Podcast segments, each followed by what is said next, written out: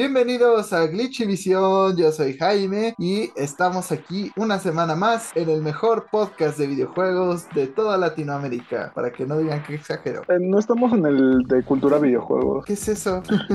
aquí nada de gente mamona. Como podrán haber escuchado, estamos eh, acompañados de Arad, Lucy, Fer, Diego, hacia que tenemos la casa llena y estamos preparados a pesar de que esta semana pues, estuvo medio flojilla en cuanto a noticias, pero siempre hay alrededor de 20 que damos en este programa, así que por cantidad no nos vamos a quedar. Pero cuéntenos amigos, ¿qué han jugado esta semana? ¿Cómo les ha ido? ¿Qué tal? ¿Qué muchachos? Este, les fallé la semana pasada, pero yo soy Diego. Esta semana, para sorpresa de nadie, estuve jugando Destiny, pero sorpresivamente no fue lo que más jugué, lo que más estuve jugando esta semana fue Elden Ring, porque por fin me pude hacer de una copia de Elden Ring. ¿Y qué les puedo decir? Está buenísimo, me encanta, está chingoncísimo, me encanta el mundo abierto, me encanta que no te dicen nada. Es así como de, es, tienes este mundo impresionantemente grande y hermoso y detallado, diviértete. Y el primer, entre comillas, calabozo principal, que es Thornbake Vale Castle, o por lo menos puedes llegar a él como el primer calabozo, tiene tantas maneras para llegar a tu objetivo, o sea, puedes subir, bajar, entrar por atrás, entrar por adelante, no importa. De todas las maneras que se te pueden ocurrir, brincando desde los techos, eventualmente llegas al jefe. Y eso está bien chido, entonces sí estoy amando, amando el Den Y fíjate, Diego, que cuando pasas por la saga, no, no es cierto, no manden ahí en los comentarios ningún spoiler porque Diego los mata, pero pues sí, Elden Ring. No es broma, los cazaré. Elden Ring sigue siendo juego del año, pienso yo. Al menos ya podemos chongolear a gusto. Con sí, podemos ir a chingar gente, así que gente, métanse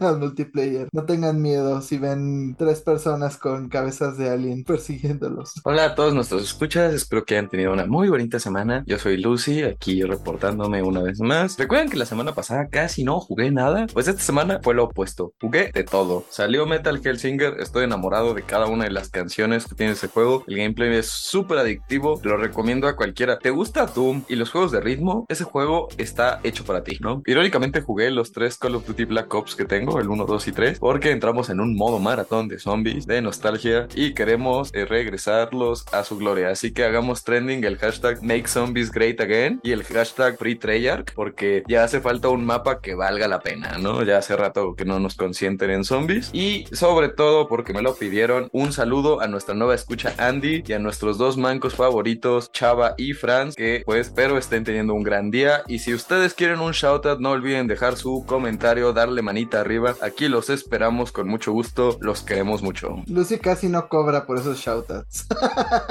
Lucy somos tres y bueno, espero que hayan entendido esa referencia y yo soy Arad. Esta semana solamente jugué Animal Crossing, jugué Tetris, pero en mi apartamento para acomodar las cosas. Solamente Animal Crossing para mis dos minutos de en, los que puedo estar tranquilo. Ah, no sé, espero poder pronto poder jugar The Last of Us. Ese juego que me han dicho que es muy bueno. La verdad no sé de qué trata, nunca lo había jugado, entonces estoy emocionado. Ahora fíjate que al final no no me hagas ningún spoiler porque estoy seguro de que la hija de Joe se salva. Obvio.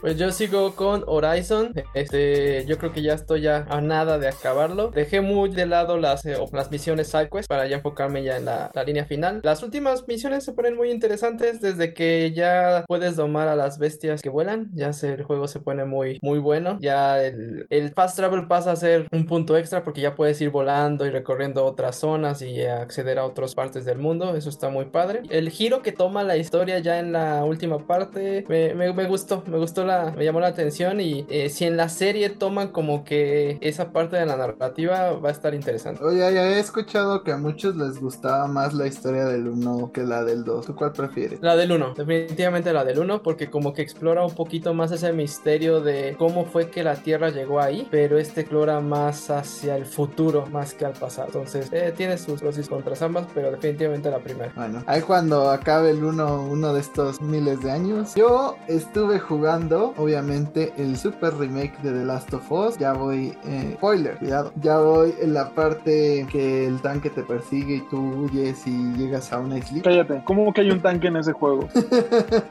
¿Cómo? Espera, ¿me estás diciendo que hay gasolina en el futuro postapocalíptico? Sí. Justo me acordé de Arad cuando hay una escena donde te dan una como manguerita para sacarle y dicen, te sorprendería cuántos autos aún tienen gasolina y es como de, sí, me sorprende bastante que aún tengan gasolina porque es virtualmente imposible. Ese siempre fue mi queja con The Last of Us, es como de, güey, ¿cómo, ¿cómo hay gasolina? ¿Cómo hay baterías que aún funcionan? ¿Y cómo hay pinches medicamentos que aún no caducan? Güey, ¿cómo hay tantas botellas Por de la alcohol magia del tiradas, cine. tiradas así sin que se disuelva el alcohol? Chinga. Mira, si la gente lo aceptó en series como The Walking Dead, que no lo acepten en Last of Us. Pero The Walking Dead tiene no, no me han reído. Eso no tiene nada. Pero no, Jaque este, mate ateo. Digo, ¿qué? este juego, la neta sí está chido. O sea, sí me la he estado pasando bien. No, como no lo había jugado desde que jugué el original, pues sí es como. Hay partes que ni me acordaba. Que le dije a Arata así de aquí sale tal cosa o es después. Y pues sí, sí salió en ese momento. Me hizo gastar muchas balas. Chinga tu madre, no dido. Obviamente jugué mi dosis de Spyro porque todavía sigo en el, en el primer juego de Spyro. Porque obviamente no puedo dejar de juntar todas las malditas gemas de cada nivel antes de pasar al que sigue. ¿Y qué más jugué? Ah, y estuve jugando un pedacito de Smash. Eso siempre lo hago para mantener el ritmo. No se olviden de cambiar sus pantallas a modo juego. Fue algo que yo olvidé y pensé que había perdido la habilidad de jugar Smash. luego dije, aún lo tengo. Pero pasemos rápidamente a las noticias porque como ya dije, pues fueron bastantitas. Pasemos primero al descontento que hubo con Twitch. Esta empresa que es parte de Amazon Prime y de Jeff Bezos porque cambió sus políticas ampliamente. La primera es un poco más entendible, la segunda cambio no me gustó para nada. El primer cambio tiene que ver con que pues están restringiendo bastante el contenido que permiten streamear, con el cual dejan a, sus usuarios pues a, a ver si que a ganarse la vida. Muchos empezaban a popularizar, sobre todo los Estados Unidos, el contenido que tiene que ver con apuestas o muchos eh, pues sacaban así cosas como de pues le metí tantos millones de dólares a bueno no millones miles de dólares a una ruleta y vamos a ver qué pasa no la controversia empezó a venir cuando cierto usuario de Twitch con bastantes seguidores empezó a pedirle a sus seguidores como de pues dónenme para que yo empiece a, apostar porque literal había perdido fuertes cantidades sabemos que la ludopatía pues es una adicción un problema una enfermedad tan, bastante complicada. Entonces pues este usuario de Twitch eh, pues ya se veía como afectado por ese sentido. Twitch queriéndose cubrir las espaldas pues ya prohibió todo este tipo de contenido salvo algunos casinos de estos virtuales certificados en los Estados Unidos. Y sobre todo que estés patrocinando dentro de tu contenido como de te pongo aquí un link para que entres a caliente a darle no es un contenido patrocinado pero si quieres caliente háblanos. No estamos en Twitch pero eh, más que nada aún. esperemos algún día estar. Más que nada fue esto que pues fue una cuestión que quisieron cortar de tajo antes de causar más problemas pero qué opinan de esta primera medida que tomó Twitch dentro de sus políticas muchas personas decían pues ojalá en estos momentos eh, pues se pusieran a, a checar los contenidos tanto como una streamer que de la nada se veía claramente que estaban pasando cositas que no debían de pasar a través de una ventana y el castigo fueron 10 días y muchos empezaron a quejar de que por qué a ella le daban 10 días y a ellos les tapaban de plano todo su contenido. Es importante, eh, como vemos ya está habiendo mucho mayor énfasis en la regulación de pues todos estos tipos de contenido relacionados a los videojuegos, ¿no? Por mucho tiempo pues era como Dios te daba a entender, como Twitch iba tratando, descubriendo el terreno, pues porque era un mercado ah, relativamente joven, esto del streaming, esto de los gameplays, de el live, pues ya la evolución de Twitch como ha cambiado de pues originalmente solo ser de juegos a ya tener secciones de simplemente pues chateo, ¿no? Y pues sí es importante que se empiecen a pues revisar el tipo de contenidos que tenemos, ¿no? Las metas que ha tenido Twitch a lo largo del tiempo pues han sido bastante controversiales y esta es solo como una de las gotas que está derramando el vaso más, ¿no? O sea, ya hubo controversias con lo de Hot Top, entre otras cosas, con la cantidad de dinero que se están llevando de sus creadores de contenido y pues ahora esto, ¿no? Pero esto me parece un paso en la dirección correcta. Yo eso tengo pues un poco de preocupación porque pues bueno, como sabemos muchas veces este tipo de, de baneos o, o de cuestiones de regulación se llevan a cabo a base de algoritmos de bot que están ya programados y pues enseñados para reconocer este tipo de cosas, ¿no? Pues yo como veo Twitch, realmente hay mucho contenido que llega a usar las palabras, pues ahora sí como gamble o cosas relacionadas a apuestas sin realmente tener algo que ver, ¿no? Entonces me preocupa que veamos algo así como cuando pues surgió el COVID en YouTube, que instantáneamente cualquier mención de la palabra corona te causaba desmonetización, te causaba Shadowban. Entonces sí es algo que estar teniendo al pendiente y pues revisar que Twitch lo lleve bien, ¿no? O sea, no espero que lo hagan bien a la primera, solo espero que sigan esforzándose para mejorar este sistema. Cuidado, Corona Capital.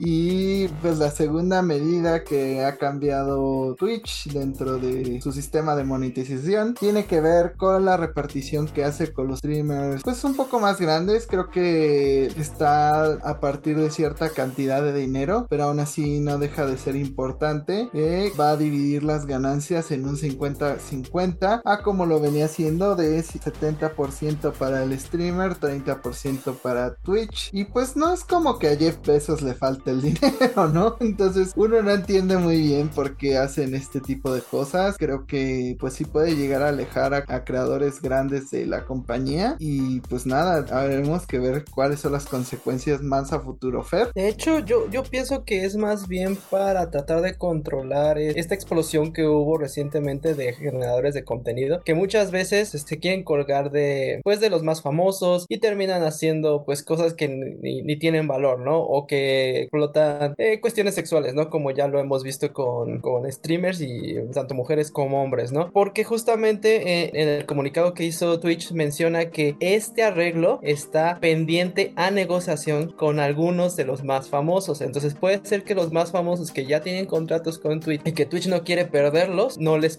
no, no lleguen a este acuerdo y sea solamente para controlar a los canales que más tienen contenido, esto que más bien que tienen mucha entrada de dinero por contenido que Twitch no quiere que esté explotado en su plataforma, pero que por maneras de pues políticamente correctos no los puede cerrar, ¿no? Entonces yo creo que es una forma de ahuyentarlos. Sí, pues en parte yo creo que es más el hecho de que eh, esto es un tema que siempre ha generado controversia. No es secreto que pues si eres un creador de contenido grande, le estás generando mucho contenido a esta compañía, ¿no? Digo, mucho dinero a esta compañía. Por ende, tratan de darte un trato preferencial para que tú te mantengas en esta plataforma, ¿no? Por eso son los contratos de exclusividad, como antes teníamos a Ninja, como en algún punto fue Ludwig. La verdad sí es preocupante. Entiendo que quieran pues cerrar la brecha un poco para que los streamers nuevos no se sientan tan intimidados por las ofertas económicas que tienen en Twitch. Pero al mismo tiempo, pues hay que voltear y darnos cuenta de que Twitch está en un momento muy duro para ellos. Están perdiendo muchos de sus creadores de contenido grandes porque realmente no están haciendo un esfuerzo para mantenerlos. YouTube está surgiendo como una plataforma de streaming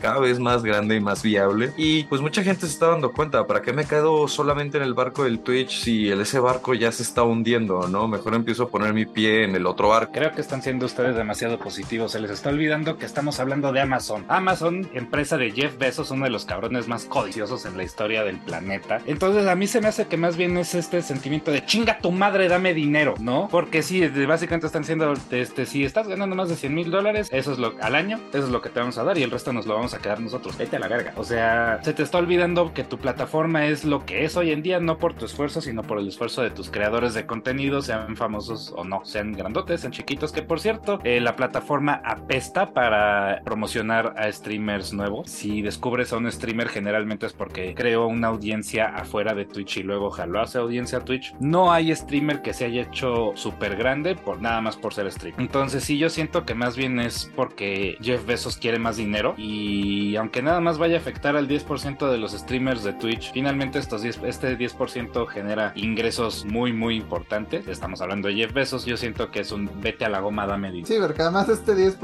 pues es el que genera el 50%, si no es que más de ganancias de Twitch, ¿no? Entonces así es como de,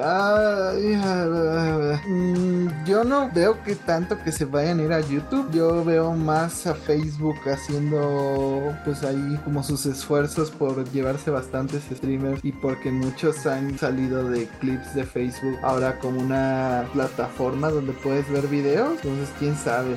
Pero también había como cierto problema uh, con la plataforma de Facebook, ya que incluso ahí las reglas llegan a veces a ser un poquito más estrictas. Uh, recuerdo que estaba viendo un video de un creador de contenido que no nada más se dedica a hablar de videojuegos. Bueno, más bien su canal no es principalmente de videojuegos, sí juega videojuegos a veces. Eh, tuvo ahí un problema con un youtuber más grande y hablo de youtuber porque habló de su contenido y este güey le metió como un strike. Y en Facebook nada más por el strike de ese güey más grande ya no puede monetizar ni sus videos. Arad, sin pelos en la lengua. Fue Jacobo Wong, dilo. Exacto.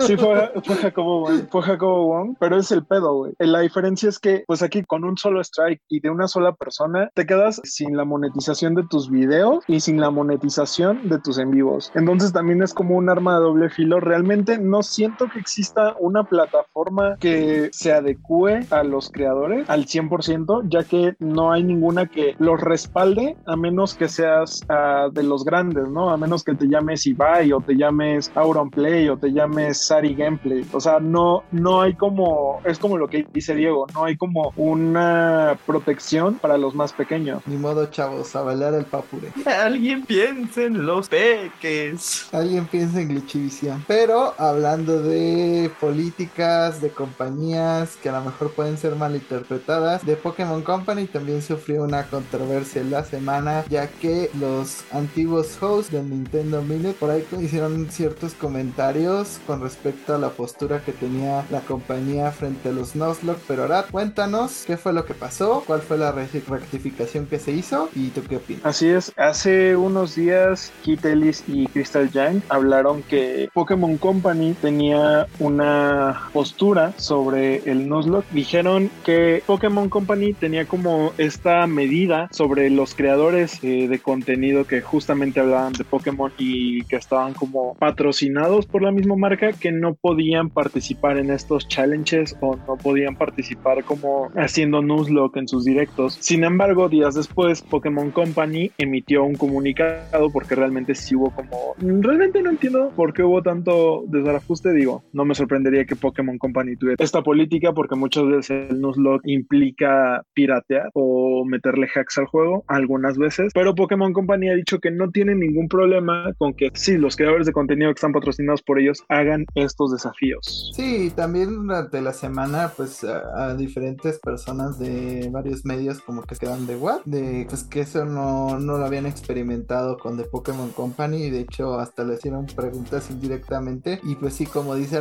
la cosa escaló al grado de que tuvieron que ir a preguntar directamente a Pokémon, pues de esto es verdad y pues sí, entonces no, no le veo el problema porque a final de cuentas la mayoría de las veces cuando hacen Nuzlocke ya son de juegos que ya ni están comercializando. Entonces entiendo que es Nintendo y que ellos van a proteger hasta el contenido que no te venden, pero güey. Sí, sobre todo por lo que dices, ¿no? Porque creo que en la actualidad cuando ves a un streamer o a un creador de contenido haciendo estos desafíos, generalmente lo hacen en juegos que van de la cuarta generación para abajo. Es muy raro ver que alguien los haga en juegos a partir de ello. Antes que nada, Hard Gold y Soul Silver siguen siendo los mejores juegos para echar un, un randomizer este, Nuzlocke. Aparte de eso, pues no sé, siempre es estos memes de Nintendo que me vienen al recuerdo, que es como de, este este juego viejo, sí, y es tuyo, sí, y no quieres que lo piratee, sí, entonces véndemelo. No tenemos pensado vender estos juegos en el futuro. Aquí es lo mismo, es como de, somos un grupo que te ha comprado Pokémon por más de 20 años, sí, y somos un grupo que sigue creciendo, sí, y solo queremos que aumente y nos des una opción de Pokémon en la cual podamos aumentar la dificultad para que sea un mayor reto. Sí, entonces me vas a dar dificultad? No. ¿Puedo hacer un Nuzlocke? Tampoco. ¡Tú chinga tu madre! Dice Pokémon, compra mi DLC o cállate, Lucy.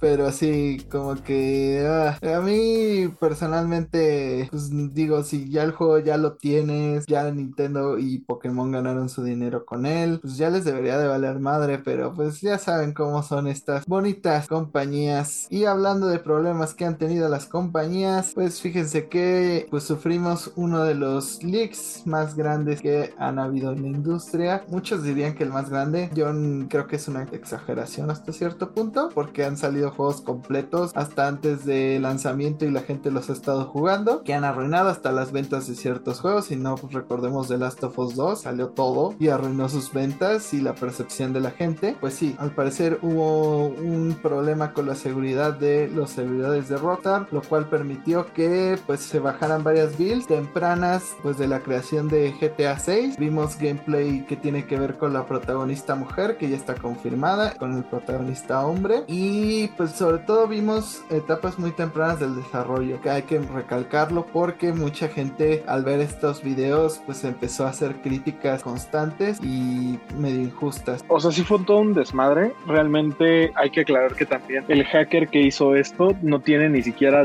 18 años, tiene 17 y para el momento eh, en el que estamos grabando esto, me parece que fue hace como unas 10 horas, eh, lo detuvieron ya porque estuvo repartiendo también como información a través de canales de Telegram. Cabe mencionar que también problema de seguridad tuvo que ver con vulnerabilidades de la plataforma de Microsoft Teams, que es por donde estaban los trabajadores de Rockstar. Y al momento siguen, hasta donde se sabe, siguen trabajando. Sin embargo, ahorita no cuentan ellos como desarrolladores con ninguna forma de comunicación. En lo que arreglan como este pedo con Teams, no se están comunicando entre ellos, lo cual pues espera complique el desarrollo de, de GTA 6. No, pero no solamente lo estaba comunicando en Telegram, o sea, estaba vendiendo las builds del No, sí, por eso estaba vendiendo la información a través de Telegram. Eh, creó un canal específico para vender esa información. Después se lo bajaron y después volvió a abrir otro canal. No, y aparte este chango de 17 años se le ocurrió decir, estoy dispuesto a abrir negociaciones con,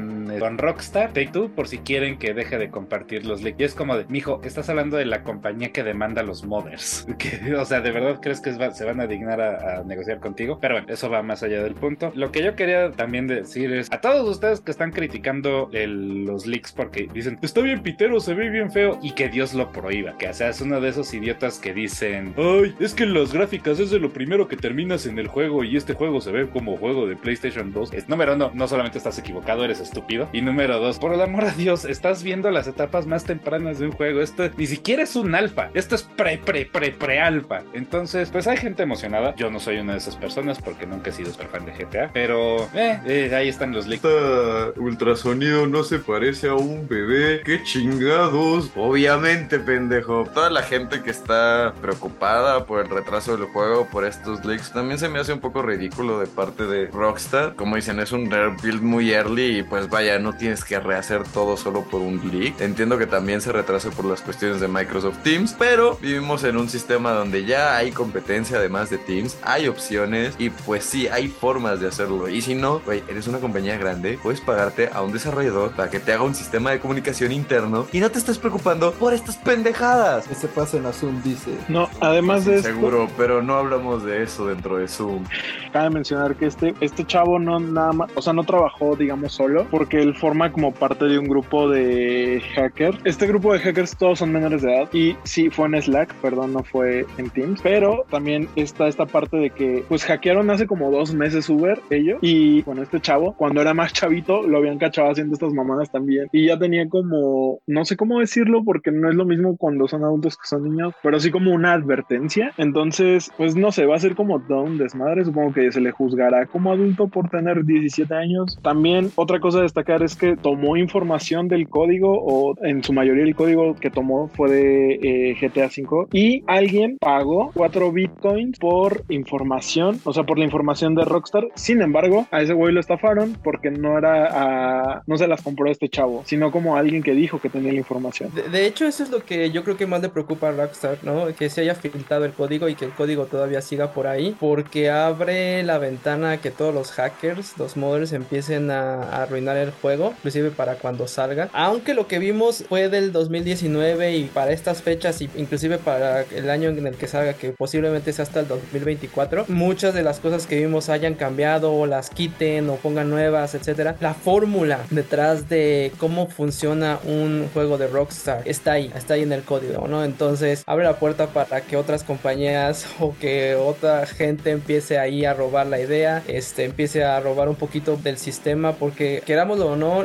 los sistemas de juego que están dentro de los títulos de Rockstar, como por decir Red Dead Redemption o este Grand Theft Auto, son, son bastante complejos porque a pesar de que el juego tiene árboles de decisiones, diálogo, tiene aparte sistemas de transacciones, tiene los sistemas de seguridad, los sistemas de armas, los sistemas de persecución, de interacción con NPCs, o sea, son juegos bastante complejos en cuanto a ese tipo de, de interacciones con el jugador. Entonces, yo creo que eso es lo que más le preocupa a Rockstar. No creo que se retrase tanto el desarrollo, yo creo que más bien acelerará un poquito la salida. Y lo bueno es que Rockstar salió a decir y a aceptar esta situación y lo está como que tomando de manera, hasta cierto punto, como que de manera graciosa. Pero pues no nos queda más que esperar, ver qué sale. Lo poquito que se filtró a mí me llamó la atención. Regresamos a Vice City, eh, regresamos a, a un juego ahora con dos protagonistas y sobre todo que hay información acerca de nuevas secciones de Florida que sigue manteniendo como ese, esa broma o ese sentido del humor un poco irreverente, satírico, burlona hacia inclusive cuestiones sociales de la cultura americana. Creo que también es tricky,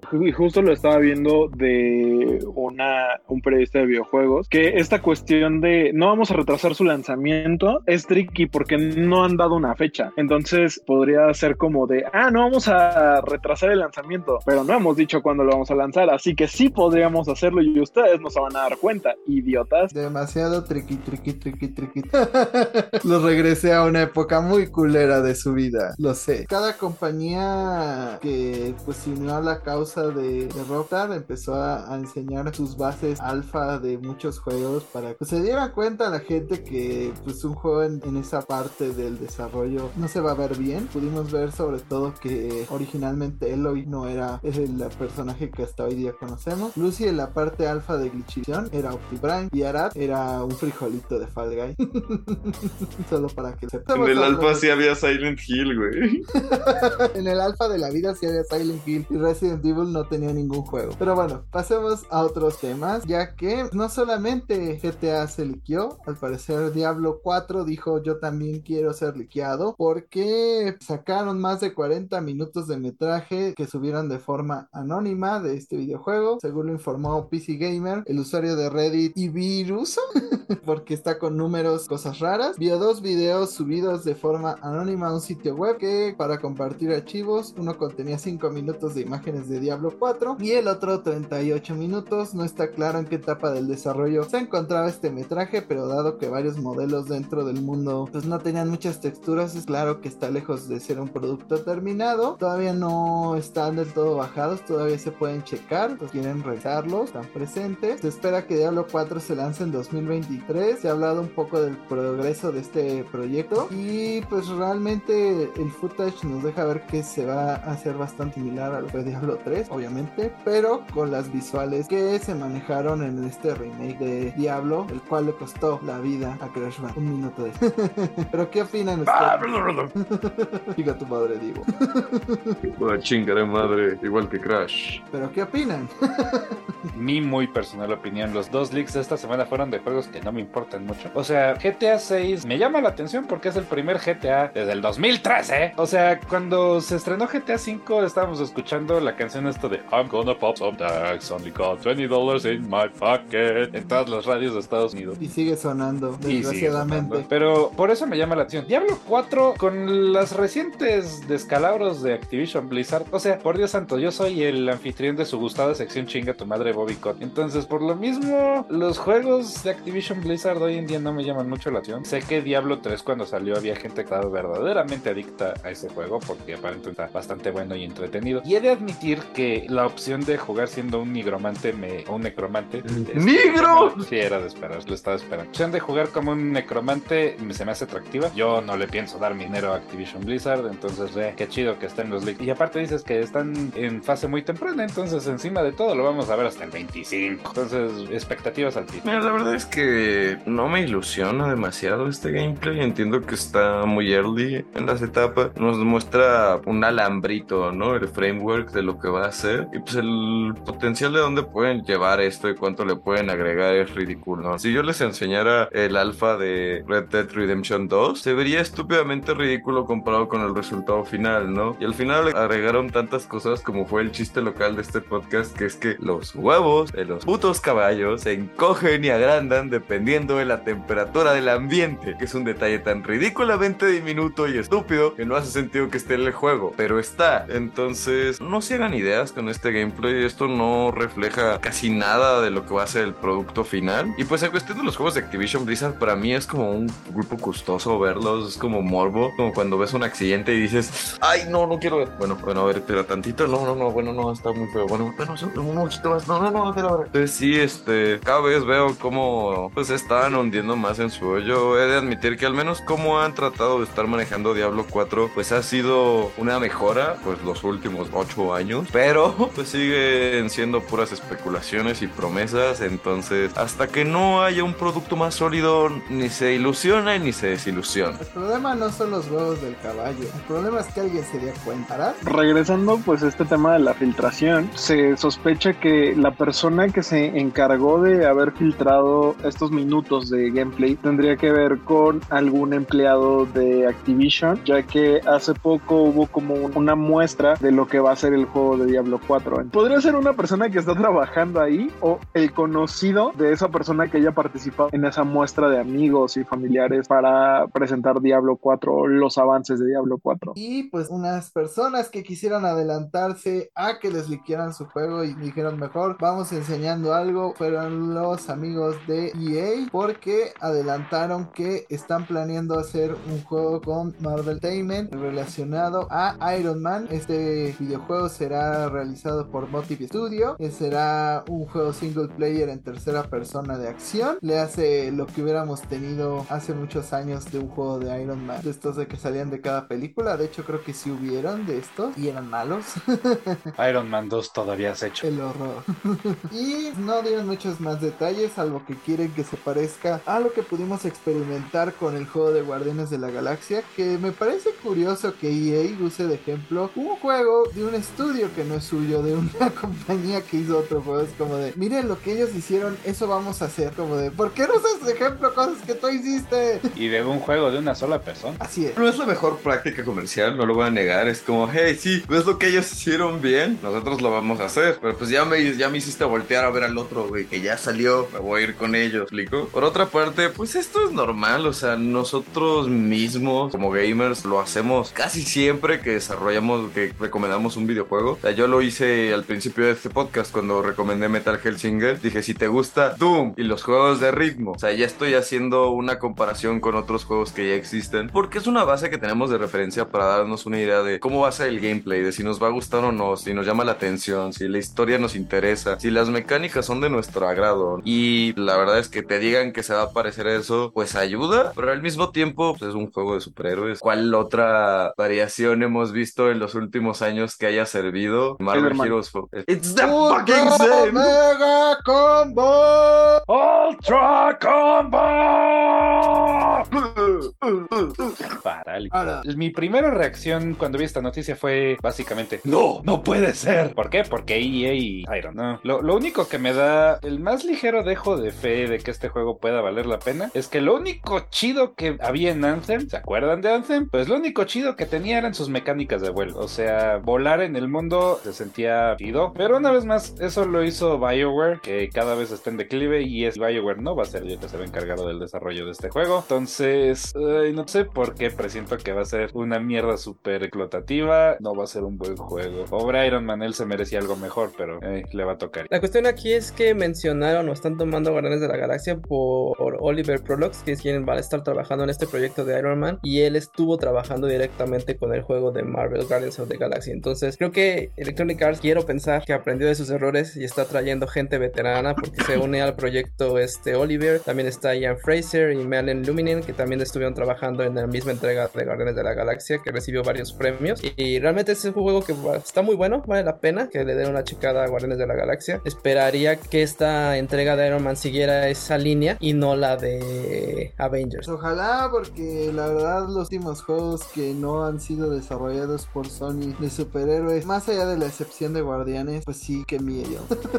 Qué horror. Pero pasemos a otro juego que también pues tuvo una revelación o unos nuevos detalles, que fue Splinter Cell, el cual pues no sé sean tan buenas noticias, pero Fer, cuéntanos qué fue lo que Activision compartió de este remake o reboot que están planeando para la franquicia. Pues recientemente salió una nota donde se comentó que el remake de Splinter Cell contará con una historia un poquito más moderna. Este Ubisoft quiere tener una nueva versión del juego que sea auténtica y creíble, que esté como que situada en eventos un poquito más actuales. Recordemos que las historias de Tom Clancy, sobre todo las de Splinter Cell o de sus otros libros, son muy relacionados con eventos que sucedieron en los, en los 80s y 90s, ¿no? Entonces, hasta cierto punto yo creo que es una buena jugada. Hay que actualizar los problemas terroristas, los problemas económicos en los que se describen este tipo de libros de Tom Clancy a situaciones un poquito más actuales. El mundo no se enfrenta a ese tipo de situaciones de terrorismo, ¿no? Haría sentido, pero eso también creó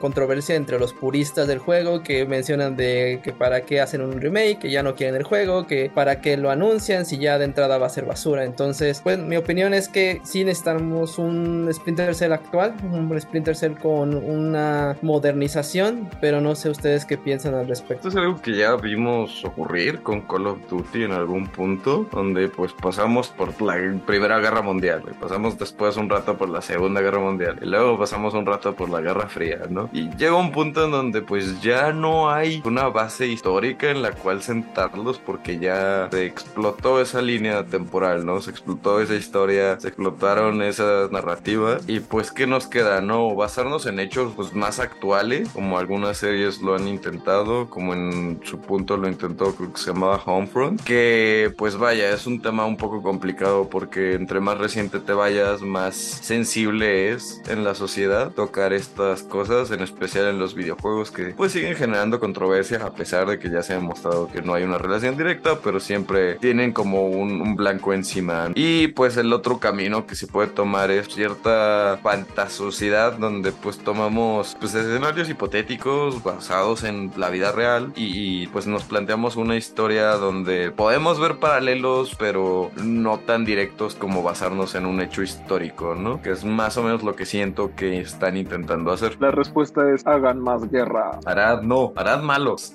Y yo encuentro vaciado que digan que este va a ser un Splinter Cell más realista y no sé qué, más apegado al, a lo moderno, porque pues siempre Splinter Cell ha sido más creíble que digamos Metal Gear, que es su principal en los juegos. Como que Metal Gear siempre había sido como muchísimo más payaso, ¿no? Era como y los clones y los Metal Gears, todo. Y o sea, sí, Sam Fisher siempre ha usado gadget y armamento que sale un poco de lo centrado y creíble, pero aún así, del tipo es una persona y ya. O sea, creo que ese nunca ha tenido como así super wow. Es un super soldado a la goma con nanotecnología y bla bla. Pero ya, retomando la idea, me parece bien que actualicen la historia y pues sí, por favor no se vayan a las guerras viales por encima. Yo le diría a los puristas, chequen las nuevas series que sacó Amazon Prime, sobre todo la de Jack Ryan y Without Remorse o Sin Remordimiento, que están basados en dos libros de Tom Clancy, que están ubicados en ese mundo de Splinter Cell y de Rainbow Six. Son adaptaciones de las novelas, pero modernizadas y funcionan muy bien a situaciones actuales. Entonces, yo creo que el juego va por buen camino si le apunta a eso. Inclusive, pues franquicias como Metro, ¿no? Que también han tenido cierta experimentación con su narrativa a lo largo de sus entregas y pues un desarrollo de historia. Creo que han demostrado bastante bien que se puede experimentar un poco con sucesos realistas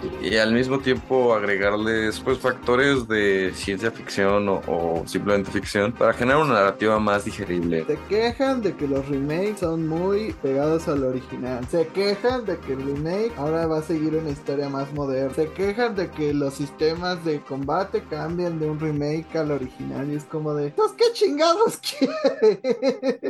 Yo no entiendo. Se quejan de todo, se Ajá. quejan de todo y siempre se van a quejar de todo. Es como de, güey, ¿cuántos juegos no hemos tenido de Rainbow Six para que ahora que al fin vamos a tener algo de Splinter Cell? Ah, no, de eso sí nos vamos a quejar. Chinguen a su madre. Por esto no podemos tener cosas bonitas.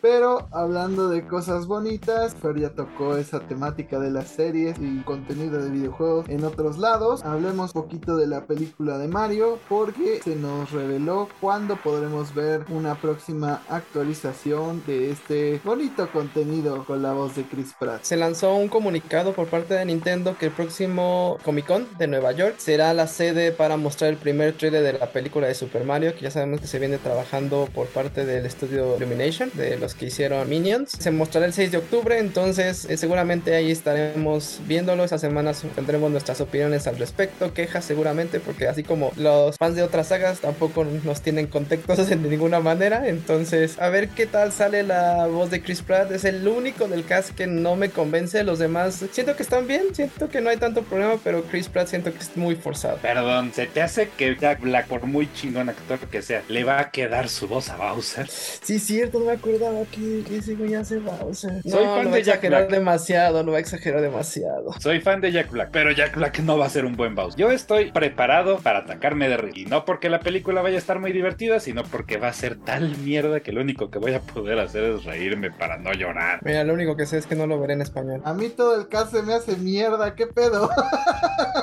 no hay una sola elección que diga, ah, eso tiene sentido. Nada. Anya Taylor Joy con Peach. Pero pues que, o sea, lleva como 3, 4 proyectos y ya es Peach. No. Güey, güey, es que nada tiene sentido. Estamos hablando de una adaptación de un juego donde no hay voces, son puros sonidos. Nadie habla en esos juegos, o sea, no tiene sentido ningún cast. Todavía si dijeras la historia del Mario Galaxy ahí, aunque sea hay más diálogo, ¿no? De parte de Rosalina y las lomas y todas esas cositas. Pero sí, no me cuadra. Aunque sí, no sé, en este punto creo que sí es completamente morbo, pero yo estoy fascinado por la idea del Jack Bowser Black. No quiero verlo, güey. No creo que sea un buen Bowser, solo creo que va a ser un Bowser que puedo disfrutar. No sé si me explico. No. A mí me preocupa más el estudio que está haciendo la película. Illumination no me parece una buena, una buena casa productora de películas animadas. Realmente ninguna de sus películas sobresale fuera de Minions y eso, y los Minions nada más pegaron por ser los Minions. ¿Quiénes son películas buenas los de los Minions? Empezando por ahí, pero es un producto fácil de vender. La cosa es que sí, las películas de Illumination son buenas a secas, si no mediocres. Y si no, ven La vida secreta de las mascotas y La vida de la secreta de las mascotas 2. Entonces, más que el cast, me preocupa el estudio que eligieron para la adaptación pues yo creo que Anna Taylor Joy sí es una buena pitch. Ahora, ¿tú a ti no te preocupa que Disney está haciendo 10 mil veces sus antiguas películas? ¿Te preocupa Illumination? Un mundo ideal. Ay, mátenme. Quiero vivir en este mundo de... Tú causas eso. Donde Jaime se va a chingar.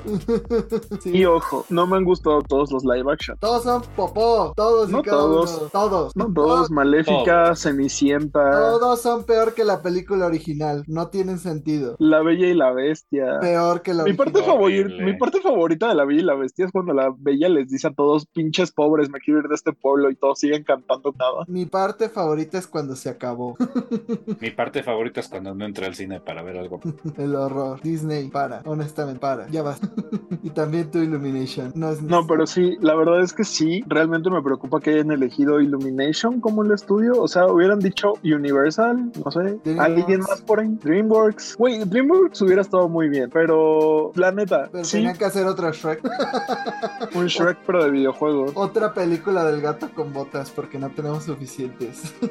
No, ya, paren con eso. Es, es que es eso, ¿no? O sea, sí da como miedo que vayan a ser, no sé, los Minions, pero con Mario. Va a ser eso ahora, yo lo veo bien. Pero hablando de malas noticias, bueno, una que no fue una tan mala noticia fue que hay nuevas tarjetas de Nvidia, entre ellas la RTX 480 y pues ya cada vez nos dan posibilidades más amplias en cuanto al desarrollo de videojuegos. Dieron las nuevas herramientas de escalado eh, de las cuales algunas personas creyeron que significaba que esto iba a usarlo en Switch y no, no va a pasar. Pero lo más destacado dentro de estas noticias, lamentablemente, fueron las declaraciones del el CEO de Nvidia, Jen Sung Hwan, el cual respondió algunas preguntas al medio Digital Trends y en su sesión cuando se abordó el tema de los precios que tienen estas tarjetas, los cuales han escalado sumamente, pues la idea de que el chip va a bajar de precio, mencionó que es una historia del pasado, que la ley ha muerto, vale la pena mencionar que esta ley habla de la posibilidad de conseguir la misma potencia superior por un precio inferior cada dos años debido a que se duplica el número de transistores. Y ahora también menciona que por lo menos Nvidia va a subir sus cifras gradualmente. Entonces no sé o sea si pensábamos que estos precios iban a bajar en algún punto parece ser que no va a ser así La realidad es que es uno de esos casos donde, pues a pesar de la inflación que tuvo los costos por la pandemia, por la escasez de, de materiales, por la dificultad de manufactura y transportación, pues fueron piezas que seguían demanda absoluta, ¿no? Al punto en donde varias cosas se habían agotado. Entonces no hay caso en bajarlos, no hay necesidad, porque el mercado pues sigue funcionándoles y les genera muchos más ingresos que antes. Ahora, a esto pues siempre va a haber una competencia que surja para cumplir esa demanda de chips, pues quizás no tan potentes, pero más accesibles. Hay varias empresas que están surgiendo que podrían tomar este nicho de mercado. Sin embargo, hay que recordar que Nvidia tiene una posición muy aventajosa con otras industrias de la tecnología, lo cual les permite tener ciertas ventajas, en especial pues en el mundo de los videojuegos, pues muchos programas desarrollados por Nvidia permiten o facilitan el procesamiento de juegos, como dice Jaime, el escalado, y pues eso a, a largo plazo le generan al usuario pues un menor costo porque tienes que cambiar de tarjeta gráfica en mayor tiempo de lo que normalmente tendrías que hacerlo con otra tarjeta que no tiene estas ventajas. Sí, prácticamente fue como un, pues compren otras tarjetas de otras marcas, aunque como dijo Lucy, pues tienen un papel bastante fuerte dentro del mercado, entonces no sé qué tan viable sea eso, sobre todo porque saben que yo soy ser experto en PCs, para mí las tarjetas son una parte que lleva la computadora y eso es todo lo que sé, pero este, pues yo creo que las mismas tiendas van a regular este lado, o sea, ahí tienes la tarjeta que se está envejeciendo y no se te vende y ya tienes que vender las otras nuevas, pues harás una rebaja o algo así, o sea, por más que el presidente diga, no las voy a bajar yo, pues las tiendas sí lo harán. Entonces, eso es lo lógico que un objeto baje de precio, sobre todo si hay una no tan alta demanda de este, sobre todo porque ya se ha regulado bastante el mercado de estas tarjetas en base al desplome del mercado cripto y otras cosas. Entonces, yo no dudo que si encontremos ciertas tarjetas con Invariablemente de eso, yo nada más tengo una palabra para decirle al presidente y esa palabra es huevos. Sí, o sea, Nvidia quiso aplicar un PlayStation de, pues yo no te voy a subir los precios, pero yo te los mantengo. y si puedes, qué, qué bueno, y si no, pues chingate, ¿no? Es como de, o sea, de por sí se nos hacía ilógico que PlayStation subiera sus productos en lugar de bajarlos. También esto es completamente ilógico, pero ya veremos qué sucede. Hablando de cosas ilógicas, sí, tenemos más noticias de Silent Hill porque al parecer un insider ha confesado que varias de las informaciones que dio a conocer al público pues no eran del todo verdad, pero ahora ya que eres el experto en estos temas, ¿por qué no nos cuentas quién fue que dio estas informaciones falsas y cuáles han sido las consecuencias? Realmente todo empezó en la semana cuando se le reclamó como a este insider sobre las filtraciones que había adelantado, supuestas filtraciones, que además no nada más eran sobre Silent Hill, también eran de Metal Gear Solid, en las cuales este insider llamado Dan Allen habló de que próximamente íbamos a tener las revelaciones de estos juegos. Explícitamente dijo que iban a hacer en el Tokyo Game Show, sin embargo esto no ocurrió, no tuvimos información de Silent Hill ni de Metal Gear. Esta semana ya dijo, güey, la neta, sí les mentí, así, por mis huevos. Y esto ocasionó que no nada más él recibiera ataques, sino otra persona que es nuestro insider favorito de la casa, Dos Golem, empezó a recibir como ciertos mensajes en Twitter en el que pues también él tuvo que salir a aclarar que las filtraciones de él, a diferencia de las de Dan Allen, pues sí tienen cierta veracidad, que él no ha hablado de nada que él no conozca o que no haya visto o que no tenga conocimiento, además de que él nunca ha dicho como eventos específicos donde habría revelaciones de juegos, ya sea Metal Gear o de Silent Hill. ¿No fue el que dijo que probablemente en Tokyo Game Show habrá información? No, no, no. El que lo dijo fue Dan Allen y Dan Allen lo confirmó. De hecho, dos Miami- Golem Miami ¿Eh? no te lo confirmó. Miami no lo confirmó. No, y de hecho, Dos Golem, antes del Tokyo Game Show, él dijo: No creo que vayamos a ver Silent Hill cuando Konami hizo su anuncio de una franquicia querida iba a regresar. Dos Golem dijo: Ni se emocione, no de Silent Hill, porque de hecho, él, un día antes de la presentación de Konami, adelantó qué juego sería. Pero antes dijo algo como no me quiero emocionar, pero cabe la posibilidad y quién sabe cuándo. Entonces tampoco dos golem, no lo sé, no lo sé. como que a veces se agarra para que sus tweets jalen, como habla muy vagamente, sobre todo con emoji. Entonces tampoco es como que sea el favorito. Será el favorito de Arat, pero no de todo. Se está colgando de los rumores para hacerse de fama. Yo insisto, hasta que no vea que sí va a haber un remake, no me voy a creer ningún rumor. Yo realmente a dos golem, si no habla de Resident Evil, como que le creo la verdad. Porque es lo único que sí he visto que medio tiene bien corro- corroborado. No siento que sea Resident Evil, siento que es en general con juegos de Sony. Mm, Bueno, yo lo que más he visto es Resident Evil, es lo que a mí me interesa, pero pues bajen sus expectativas, gente. O sea, ya vimos que muchos atacaron a Jeff Groff y él ya admitió su culpa que debió corroborar su información con, con respecto a los juegos de, de GameCube que no llegaron. También los insiders muchas veces les dan información, pero a veces les dan información errónea a propósito a las compañías para conocer exactamente pues quiénes son los que están filtrando ciertas cosas o quién están moviendo ciertas informaciones. Entonces no siempre hay que ser tan duros con que dan noticia. Y ahora sí que pues paciencia, gente. Los juegos llegarán cuando tengan que llegar. Si no, cómprense una Wii U con, con Zelda. Jaime, no. Pero ahora... Por fin mi no. Wii U verá uso. Diego, no le vendes tu Wii U a Jaime. No, no se la voy a vender, digo por mí. Pero ahora No, déjame gastar dinero. no la necesitas. Evidentemente sí, porque no me dan Zelda en Switch. Que no. Pero bueno, vamos a otras cosas. Y es que, pues hablando de consolas, PlayStation está planeando una nueva estrategia de negocios donde te venderán el lector de disco de manera separada. Todo esto, bueno, es un rumor en el cual Sony estaría planeando esto para solamente manufacturar las PlayStation Full Digital, que son más baratas, y te estarían vendiendo paquete donde también el lector de discos, ya sin venir completamente adentro de la consola. Esto también los ayudaría para aquellos que ya compraron su versión Full Digital y no los convenció o adquirieron juegos de Play 4 quieran jugar ahí, pues será una facilidad para todos ellos. Pero ustedes qué piensan? Yo sinceramente digo que bueno que ya tengo mi Play 5 y no va a estar con esa porquería ahí al lado.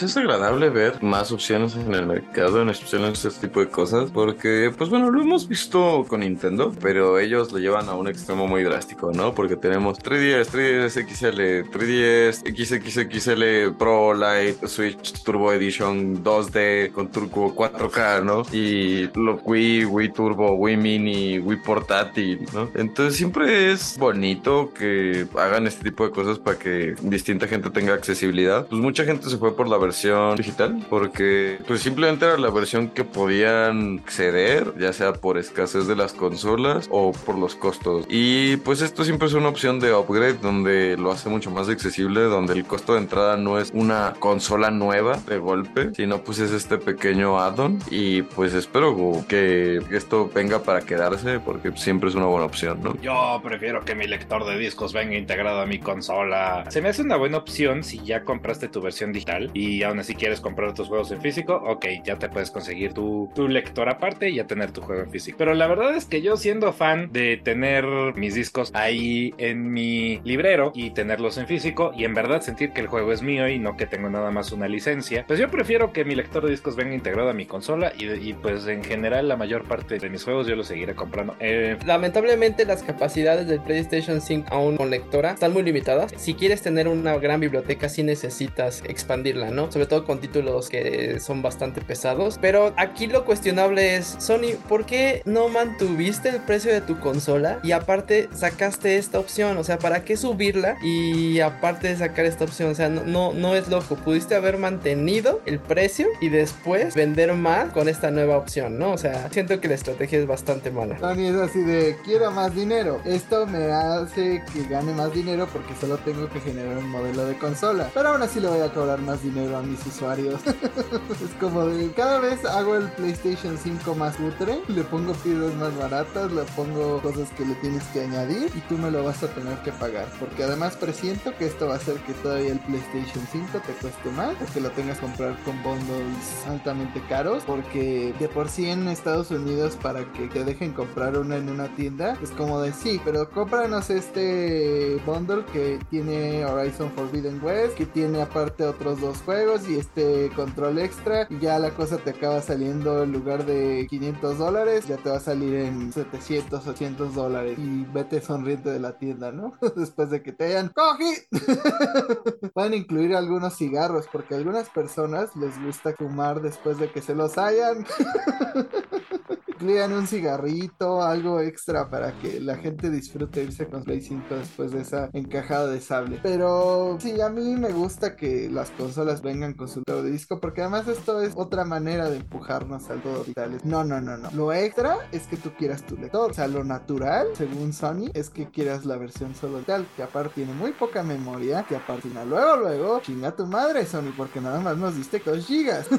sí, con mis juegos no, como dice Arad. Deja de eso, no eres dueño realmente de los juegos muchas veces, ¿no? A menos de que compres la licencia o si en algún momento ellos deciden tirar la biblioteca o dejarle de dar soporte, vaya Bye. tus títulos. Bye bye, chavo. Sobre todo si eres usuario de estos juegos de Play Plus, cuando se acabe el soporte a este servicio, ahí sí vaya todos los juegos que hayas llegado a descargar. Ya lo veremos pronto con el Play 3, donde muchas licencias se vencerán y no te saldrá nada más una pantalla azul cuando quieras jugar. Pero hablando de la poca capacidad de las consolas, pues se reveló el tamaño que tendría God of War en PlayStation 4 y pues un poco amplio para algunas personas, son 90 gigas, un cuarto de lo que tienes en tu Play 5. Y entonces, pues sí hay que pensar porque el juego original pesa 45 y este entiendo que para ser de Play 4 pues tiene que tener ciertas cosas dentro del peso del juego para adaptarse a las capacidades que quita el juego porque Play 5 será menos. Pero ¿qué opinan ustedes de que pese sabes que tanto? Hemos visto otros juegos como Red Dead Redemption que ya pesaba cerca de 100 gigas, igual la GTO, Lucy.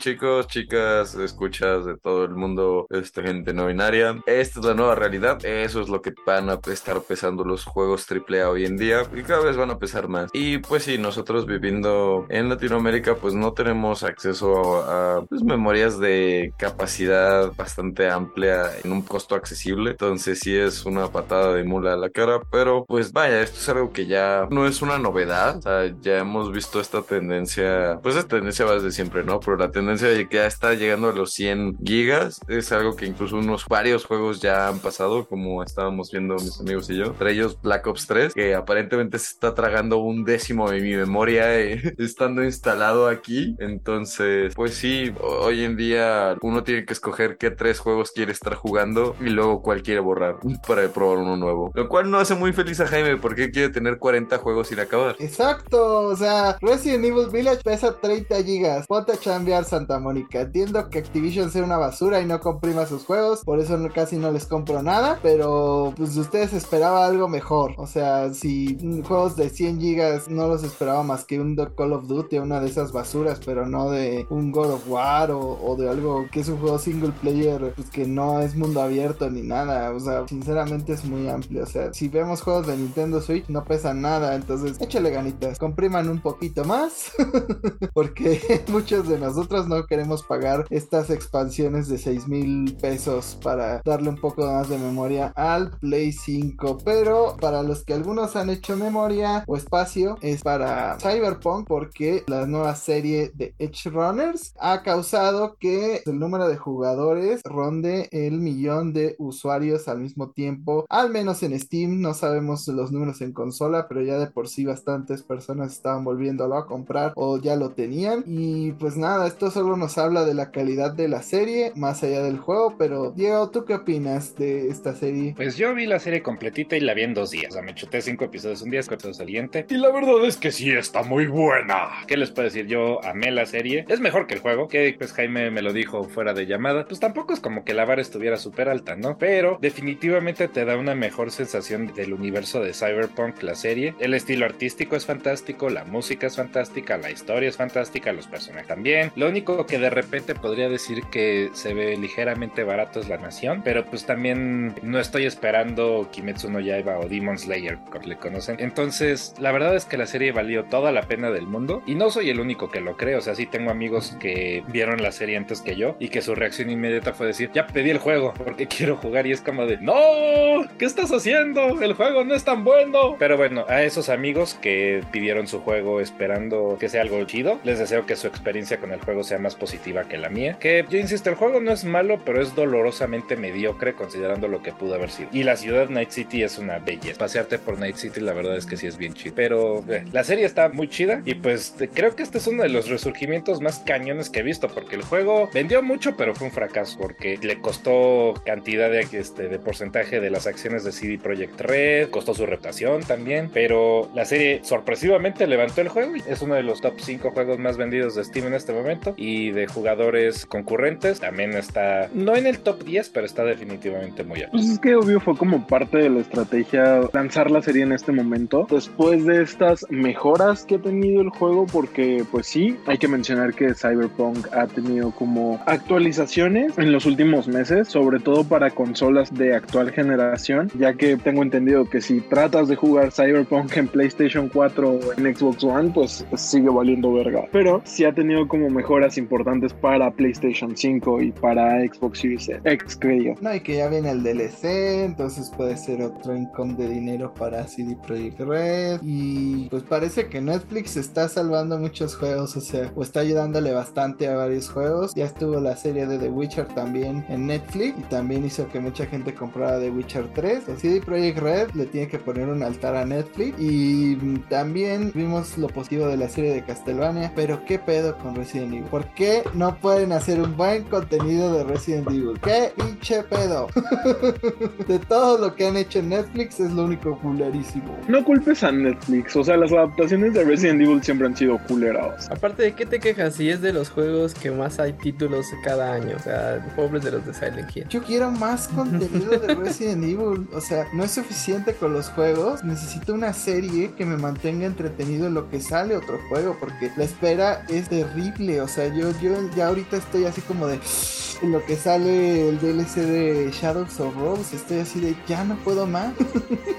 Jaime, y aprovechando tu comentario, ¿qué nos dices acerca del siguiente DLC que va a surgir para Resident Evil? Era justo lo que les iba a contar. Chavos, ¿qué creen? No va a haber más de la familia Winters porque los desarrolladores de Capcom ya mencionaron que este será el fin de la saga de esta familia. Spoilers, que está hecha de masita. Así es, parece ser que este será el fin de esta saga. Ahora ya a las compañías de videojuegos no les gustan las trilogías. Mejor hagamos dos juegos y ya mandemos todo al cuerno.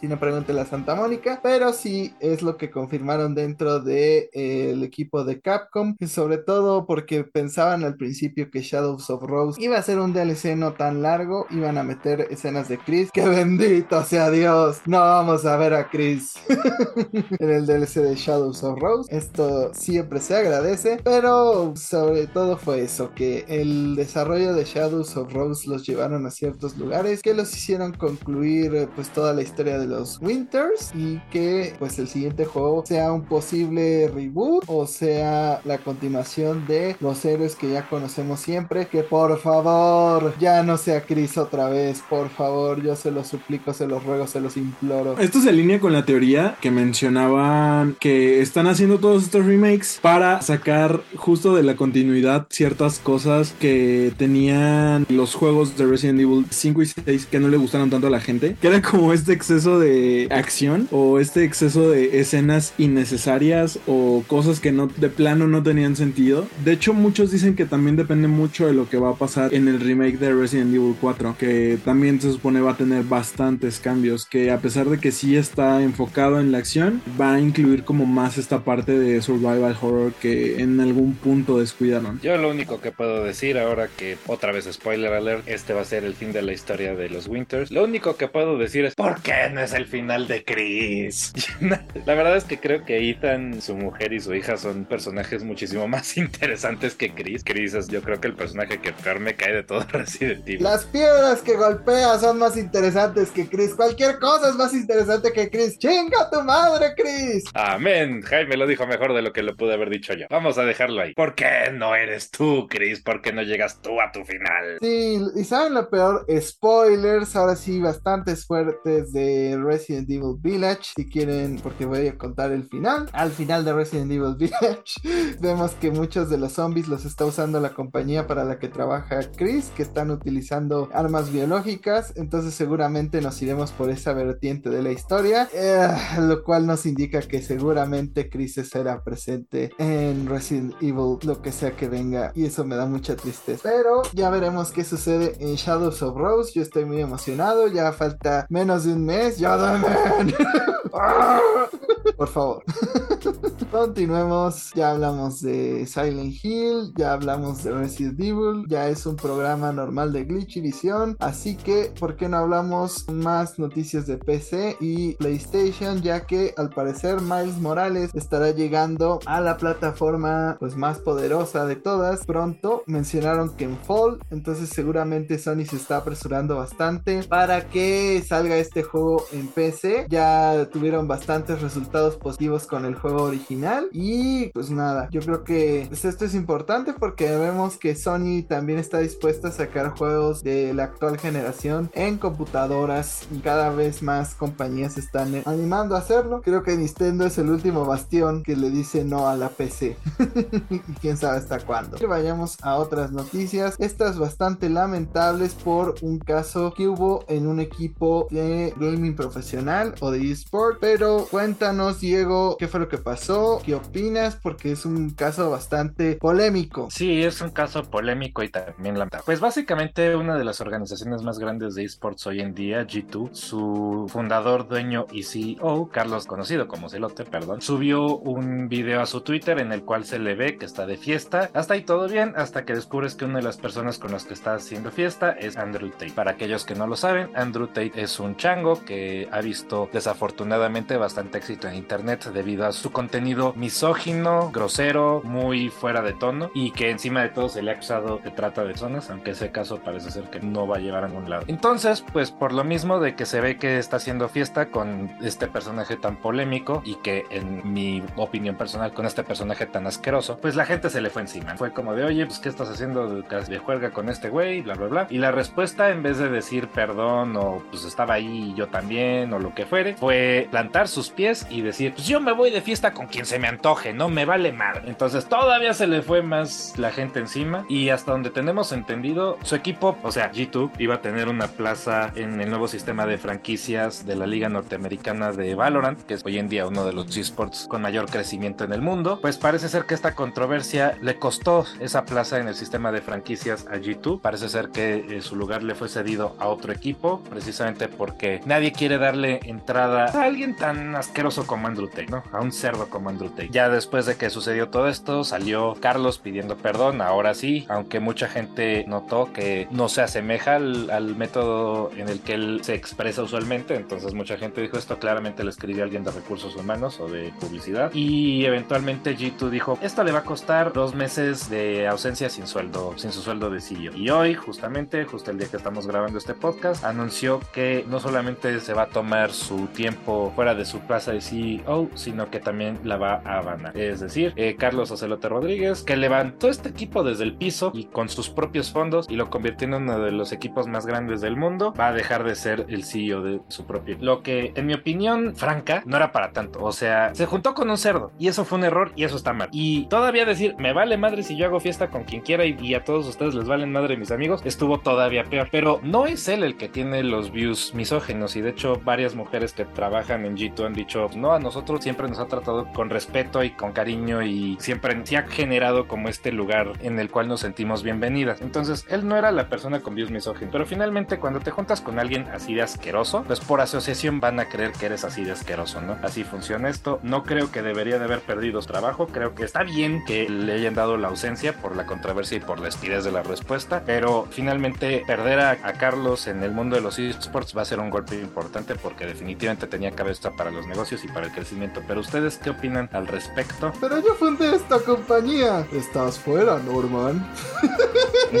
básicamente, básicamente. Mucha gente está diciendo, no, pues él no está renunciando. Los inversores probablemente le dijeron, no, vete, ahí está la calle. Antes que nada, sí, cuando lees el mensaje entre líneas de su despedida, pues hace énfasis en agradecer a los inversores por seguir apoyando a su equipo, que pues no lo representa como organización. Y pues claramente puedes leer entre líneas que los inversores le dijeron como, mira, o te vas tú o se va nuestro dinero, ¿no? Y pues él decidió hacer el sacrificio, como dice Diego, el equipo él lo levantó desde el piso. Entonces, más allá de cuál era su negocio, por así decirlo, pues él tiene una pasión por verlo crecer, ¿no? Y pues obviamente no quiere verlo derrumbado todo por su culpa. Ahora, en cuanto al castigo, pues mira, yo no sabría decirte si está bien o no que haya perdido su trabajo, eso pues la verdad a mí no me concierne, pero sí es un tema grave, ¿no? Porque pues sí, quizás un ejemplo quizás un poco muy drástico, pero recordar antes que nada, Andrew Tate está ya oficialmente permabaneado en toda red social, no tiene derecho a hacer streamings en ninguna plataforma, no tiene derecho a postear contenido en ninguna plataforma, porque obviamente ninguna compañía quiere relacionarse con un individuo de este estilo. Y como dice Diego, quizás Ocelot pues no compartía estas pistas con esta persona. Hay que recordar siendo el CEO de una empresa y pues más de una comunidad como la que es unos equipos de esports, donde estás también trabajando con mujeres, que realmente pues las mujeres en el mundo del gaming vienen de un área donde han sido pues abusadas, marginadas, explotadas, este, rechazadas. Y pues llegas tú y básicamente estás invitando a alguien que ya tiene videos en línea acerca de cómo golpeó a su ex esposa con un cinturón, ¿no? O sea, es como si yo dijera como, ay, yo no violo gente, pero invité a mi amigo el violador, ¿no? O sea, obviamente tiene repercusiones sociales muy graves donde estás poniendo a gente en riesgo de la cual tú estás a cargo, ¿no? Y parte de estar a cargo de gente es asegurar su seguridad. Ah, y como último, pues sí, fue su compañía, pero esto es lo que pasa cuando te vuelves una empresa donde la gente puede invertir, pues llega un punto donde sí tendrás tu compañía, pero los inversores son los dueños, ¿no? Porque tú ya no eres realmente el dueño mayoritario a cierto punto y pues te adecuas a lo que genere más dinero, se vuelve su propio organismo. Cuando te juntas con alguien que tiene ciertas ideas, pues estás dando a entender que comparte esas ideas, así que todos ustedes ya se chingaron por juntarse conmigo. Pero vayamos a otros temas porque Atlus parece ser que también ya se fregó porque comentaron que no habría grandes novedades en el evento donde siempre se enseñan nuevas cosas porque se celebrará el 25 aniversario de Persona con otro concierto con el Persona Super Live y Soundwish de 2022. Usualmente en estos conciertos pues vemos bonitos artes, vemos bonitos teasers de cosas, usualmente de lo que está por venir de la franquicia, pero Atlus ya confirmó que no va a haber ningún adelanto de Persona 6 y yo digo, ¿por qué? Ah, la espera así. ¡Es pregunta! ¡Es mucho enojo! ¡Puta madre! Exacto. es como de maldita sea Atlus. ¿Cuánto tiempo más nos vas a hacer esperar? Es neta que lo único que vas a hacer en este año es dejar que otros te porten tus juegos a otras plataformas. ¡Chingados!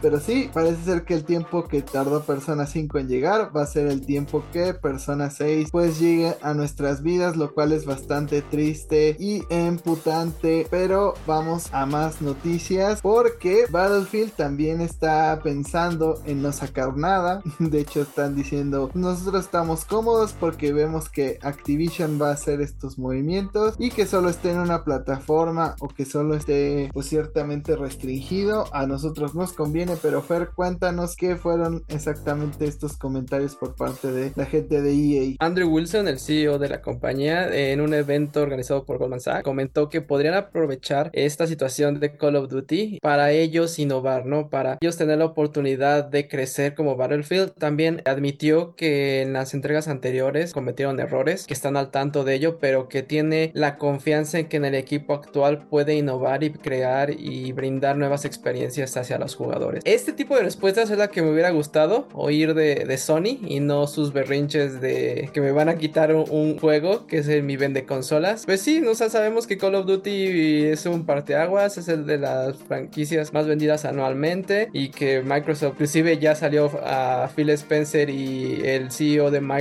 a, a dar ya un ultimátum, casi casi literalmente decir esto se va a concretar, háganle como quieran, pero bueno, al menos EA tiene otra perspectiva, no sé ustedes qué piensen, sabemos que las últimas entregas de Battlefield no fueron muy buenas, ¿creen que pueda revivir Battlefield? Creo que puede, porque finalmente, pues no hay nada como Battlefield en el mercado, así que se sienta igual, que te puedas hacer eh, tiroteos campales de 32 contra 32, que la neta, el concepto está bien chido. El problema es que el juego no lo pulen, porque a huevo tienen que sacar un juego cada año, cada dos años, y no les importa si está bien hecho o no, lo que les importa es, chécate nada más. Entonces, creo que Battlefield se puede recuperar, pero creo que está bien que se quieran tomar su tiempo, una perspectiva nueva, a lo mejor hacerle un juego exclusivo, porque si Battlefield 2047, como sea que se llame, 2047, fue un desastre, nadie le gustó, juegos anteriores tenían más jugadores concurrentes. Si quieren que se recupere Battlefield, van a tener que hacer un súper trabajo, lo van a tener que súper pulir y van a tener que hacer básicamente el mejor Battlefield que hayan hecho. Y eso quiere decir no se regresen a la Segunda Guerra Mundial, maldita sea. O sea, si quieren hacer algo moderno, si quieren hacer algo futurista, no importa, pero háganlo bien. Battlefield está jugando de no necesito mejorar mi juego, solo necesito que Call of Duty sea peor. Y es como de, güey, hay muchos shooters. Yo creo que esa partida ya los tiene pues realmente perdida por ese lado EA. Warzone pues es un fenómeno y pues es un free to play casi casi que tiene bastantes posibilidades que Battlefield no te ofrece. Entonces no creo que tengan como que digas un mercado totalmente libre y que les convenga. Entonces sí tendrían que hacer un esfuerzo bastante grande para destacarse. Pero los que están buscando destacarse en un mercado medio atiborrado son las personas de PlayStation VR 2, porque después de las pésimas noticias de que no iban a ser compatibles con los juegos de el otro visor, presentaron un video con muchas de las características y detalles que tendrá este nuevo sistema. Pero Fer, ¿qué fue lo que más te gustó de este video? ¿Te llamó un poquito la atención el VR 2? Me llamó bastante la atención. Tiene bastantes características que lo hacen como que bastante innovador, sobre todo los nuevos controladores y auriculares. Los controles van a tener la tecnología áptica, igual que el control del Play 5. También cuenta con una pantalla 4K HDR y dentro de los auriculares también cuenta con sonido 3D envolvente.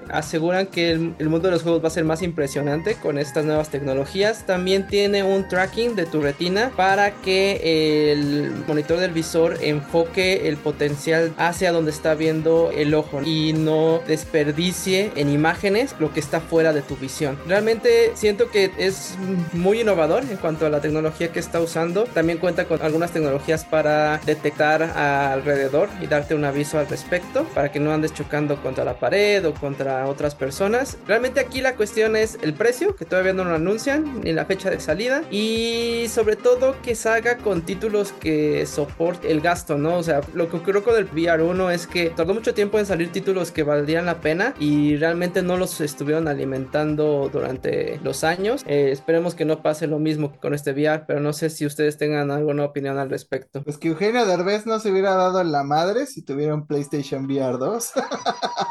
Pero ya hablando en serio, creo que el PlayStation VR 2 sí ha probado que tienen cosas bastante buenas y creo que entiendo hasta cierto punto por qué no puede correr lo del 1 porque el otro era como un visor de baja calidad con unas maracas que intentaban hacer controles pero aún así creo que pues deberían haber buscado la manera de que se adaptaran para poder jugar los juegos del 1 y ya ofrecer upgrades si las querías pagar pues para que se adapten estos nuevos controles. Igual Oculus, parecer Facebook también está planeando enseñar el nuevo visor que tiene en mente. Entonces ahí veremos la competencia fuerte que tiene Facebook, sobre todo porque el Quest pues, es un modelo que ha funcionado por años bastante bien. Entonces creo que sí la tiene bastante fuerte Sony. Pero pues a ver qué, qué van haciendo. O sea, lo único que han presentado hasta ahorita es Call of the Mountain, el cual se ve interesante pero tampoco es como que digas, puta, me tengo que comprar este visor en específico para Call of the Mountain. Pero tú sí te vas a comprar en específico el de Facebook para jugar Resident Evil 4. Obviamente.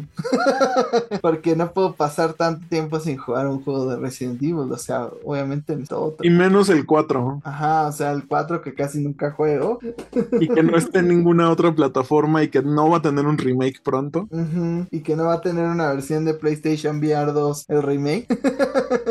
como la manera en que busca competir PlayStation también, que tiene la exclusividad de estos juegos de VR de Resident Evil. Entonces, pues puede ser una buena manera. A mí sí me interesa en lo personal, aunque creo que mucha gente se va a cagar del susto cuando vea, ven cosas así de cerca en persona. Pero que hizo a Arad cagarse del susto es ver que Kojima estará presente en un nuevo evento y que va a presentar su nuevo juego. Y él sobre todo quiere decirle, te quiero mucho Kojima. Te quiero mucho, Kojima. Espero, espero que estés comiendo bien y que Xbox te esté alimentando como debes. Pero sí, recientemente se ha rumorado, más que informado como tal, que Kojima estaría próximo a presentar su próximo juego. Estamos hablando de el exclusivo que está trabajando con Xbox, que hasta la fecha no hay como mucha información como tal, solamente se sabe que va a ser un título de horror. Por ahí hay una posible filtración de que el juego llevaría por título Overdose. Todavía no hay nada confirmado. De hecho, apenas se presentó en el Tokyo Game Show, donde lo único que presentó fue un póster. Se tomó la foto con el póster y ya. De hecho, si no hubiera sido por Fer, no habría sabido que sí fue, porque yo estaba así como de, oigan, ¿y Kojima no iba a ir? Y Fer así de, sí, se fue a tomar una foto. Entonces, bien podría ser otra mamada igual a esta, o bien podríamos ver el primer avance de este rumorado juego que hasta ahora el nombre clave es Overdose. Entonces, ya veremos, dijo el ciego. Oigan, y Kojima, shubirubiruba, shubirubiruba, Kojima.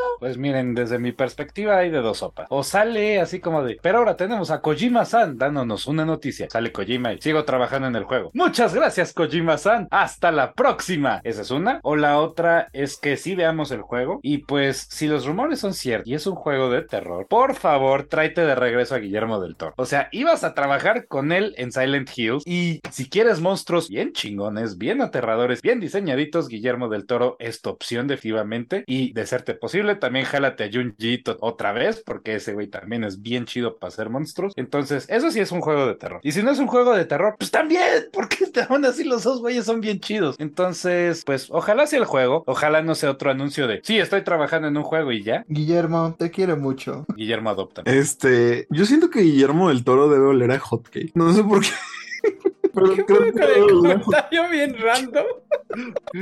Oye, y vaya que huele, ¿eh? Él me da la vibe que, de que huele a rufles, pero... Portilla. más allá del comentario random, agregando un poco lo que dijo Diego, lo de que es un juego de terror no es un rumor, eso sí está confirmado. Lo ha dicho en varias ocasiones. También la gente de Xbox ha confirmado eso, que pues sí, Kojima está trabajando en un título de terror exclusivo, entonces lo único que queda es que lo revele ya. Guillermo del Toro. Y pues no me sorprendería que esto llegara a ser un sucesor espiritual de Silent Hill, porque pues bueno, esa franquicia parece que el nombre ya es lo que está maldito, porque van a sacar todo antes antes que algo llamado Silent Hill, güey. ¿Quién nos puede confirmar a qué huele Guillermo del Toro? Esa es mi duda. La encuesta de esta semana será: ¿Ustedes a qué creen que huele Guillermo del Toro? Ustedes no estaban para saberlo, yo para contarlo, pero hace ratito Arad le habló a Kojima para decir, desearle buenas noches y, que soñara con Pet. Pues yo creo que no falta mucho para que veamos lo que Kojima quiere mostrar. Ya saben que anda ahí con su novio, Jeff Keighley. Entonces seguramente lo veremos en el Game Awards. Veremos cuál es este título tan secreto que esperemos que Guillermo del Toro esté trabajando en él. Oye, ¿a, a qué huele Kojima? A humedad, claramente a humedad. No se pregunta. No, yo creo que es de esos chinos que huelen a puro cigarro. se me hace que Kojima sí es de mucho cigarro. ¿Lucy es china? Lucy fue Regresa a trabajar, esclavo. Lucy fue hecha en China, así que prácticamente sí. Pero lo que no está en China es Glitch y Visión, por lo tanto ya pues terminamos este podcast porque ya nos cansamos de trabajar, no como los chinos. Muchas gracias por habernos escuchado como cada semana y pues les agradecemos que vuelvan la próxima semana también no se olviden de suscribirse, darle su bonito like, califíquenos en Spotify, que es muy importante para que promocionen nuestro bonito podcast. Ahí pónganos igual en Apple Radio su calificación. Y chicos, sus redes sociales para que nos digan a qué creen que huele Guillermo del Toro. Yo apuesto por galletas de jengibre. Ahí pueden encontrar como Luis Quesja en Twitter y como Site en Instagram. Ahí los espero para cualquier cosa mientras te despiertan. A mí me pueden encontrar tanto en Twitter como en Instagram como el árabe García. A mí escríbanme para decirme qué opinaron de la serie de Cyberpunk y le van a dar un segundo chance al juego por lo mismo. Recuerden que a mí me encuentran en todas las redes sociales como MyLifeAzarat. Por todas las redes sociales me refiero a Twitter, Instagram y sobre todo TikTok. Ahí me pueden decir si están de acuerdo conmigo a que Guillermo del Toro huele a hotcakes. A mí me encuentran como el-fecho MX en Twitter e Instagram. Y a mí díganme qué tipo de contenido les gustaría ver en Glitchivisión, qué tipo de noticias, qué tipo de información les llama la atención. ¿A quién quieren que nominemos? ¿Quién mandamos? ¿A quién mandamos a Twitch Rivals para que juegue Pokémon con Iván? y uno para nuestro equipo de esports. Ajá, pronto, pronto. a mí me pueden encontrar como Jaime Ira en Facebook, como arroba bajo en Twitter y como Jaime Ira 100 en Instagram. A mí cuéntenme pues todo lo que ya dijimos. Este, ¿Cuál sería el nombre que les gustaría que tomáramos para un equipo? No sé. Si les gustaría que hiciéramos otro tipo de contenido, en qué plataforma prefieren vernos y nos en la próxima semana. Hasta la próxima y recuerden, los quiero mucho Reyes, quieran ser.